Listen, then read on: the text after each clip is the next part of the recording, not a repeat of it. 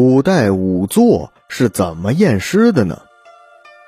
自《法医秦明》这部剧火爆以来，法医这一行业也被越来越多的人所认识。其实不仅是现代，在古代也同样有法医这一行业，只不过那个时候他们的名字叫做仵作。说到古代的仵作，那么您可能就会问了：古代没有任何的高科技手段，仵作验尸依靠的是什么呢？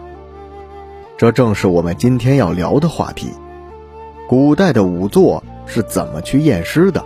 他们又有着怎样的传奇经历呢？其实，说到古代的验尸方法，在很多的影视剧中，我们会看到这样的情节：一名仵作来到了尸体面前，通过摆弄尸体之后，就马上可以得出自己的结论。对于仵作来说，验尸是为了更了解死者的死因，只有了解了死因，才能够尽快的抓到杀人凶手。而古代的仵作会根据自己的经验和一些科学分析来判断死亡的真正原因。我们先来说一种简单的，比如一个人被火烧死，那么仵作是怎么判断他是真的被火烧死的，还是杀死之后再扔进火海之中的呢？在古代，为了解决这一问题，曾采用过两头猪进行实验的办法。真正被火烧死的猪，鼻、口甚至气管、肺当中都会有脏的物质，而杀死之后被烧的猪则没有这种现象。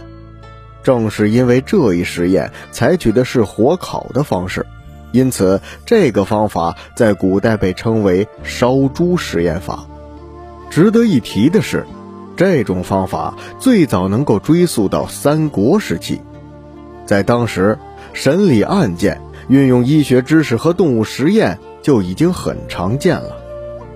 接下来再说一种对于尸骨的验尸方法——红伞验尸，就是把尸骨洗净之后摆放在竹席之上，在日光之下打上红色的伞。如果骨断处有红色，说明是生前被打断的；如果骨断处没有红色，那么就说明。这个人是在死后被人掰断的。另外，看过周星驰电影《九品芝麻官》的朋友，应该了解另一种验尸方法，那就是银针试毒。把一根细长的银针先后插入死者的喉部和上腹部，如果腹部的银针变黑，则说明此人是中毒而死的。如果只有喉部的银针变黑，就说明死者是死后被人灌毒的。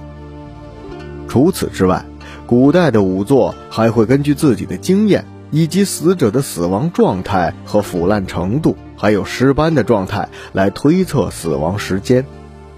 据说，人在不同的时辰死亡，尸体的特征都不一样。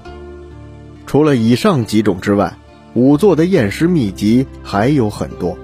至于一些封建迷信的做法，在这里我就不过多的提及了。对于我们大多数人来说，仵作是十分新奇而又陌生的。从古至今，无论是仵作还是法医，当人们得知他们身份的时候，总会希望能够远离他们。但是，倘若没有他们，那么有谁去为死者伸冤呢？有谁来调查真相呢？从来没有完美的犯罪，真相永远只有一个。所以告诫各位：若要人不知，除非己莫为呀。